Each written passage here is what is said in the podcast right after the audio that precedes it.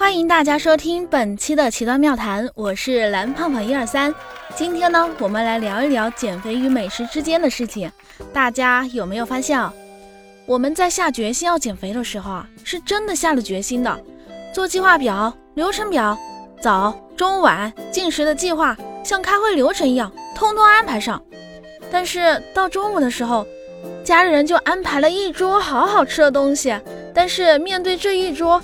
难以不下咽的美食，于是，嗯，中午多吃点没事的，我要偷偷的惊艳所有人。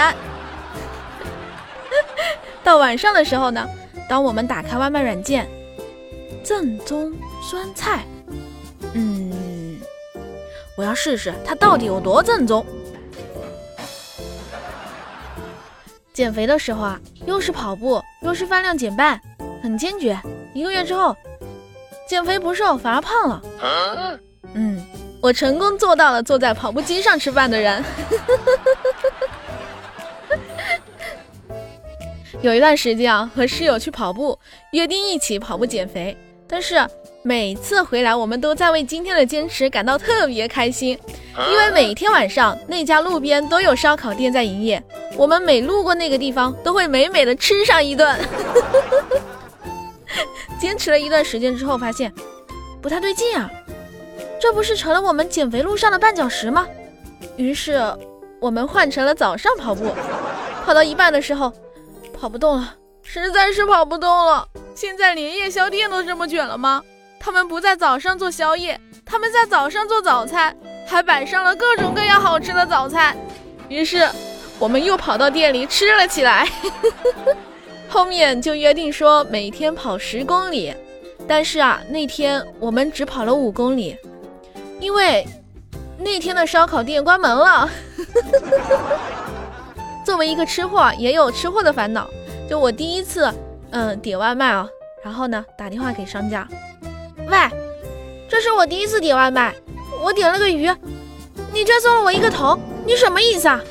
商家回复道，啊，不好意思啊。你点的是剁椒鱼头啊！真的，美食的诱惑真的太大了。当朋友问你最近瘦了吗，我都不好意思回。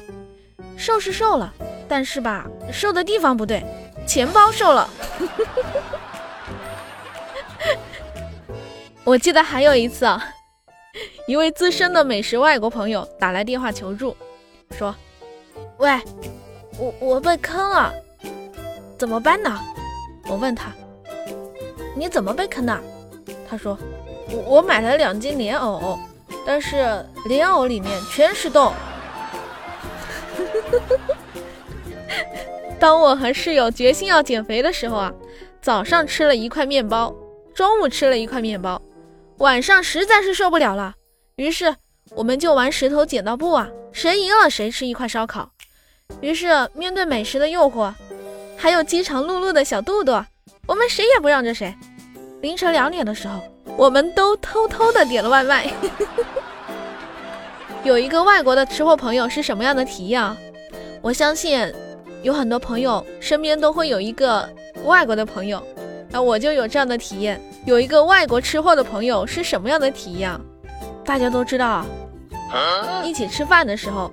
外国人用的餐具啊，他是不习惯用中餐餐具的，但是面对各种各样的美食，就是夹不起来呀。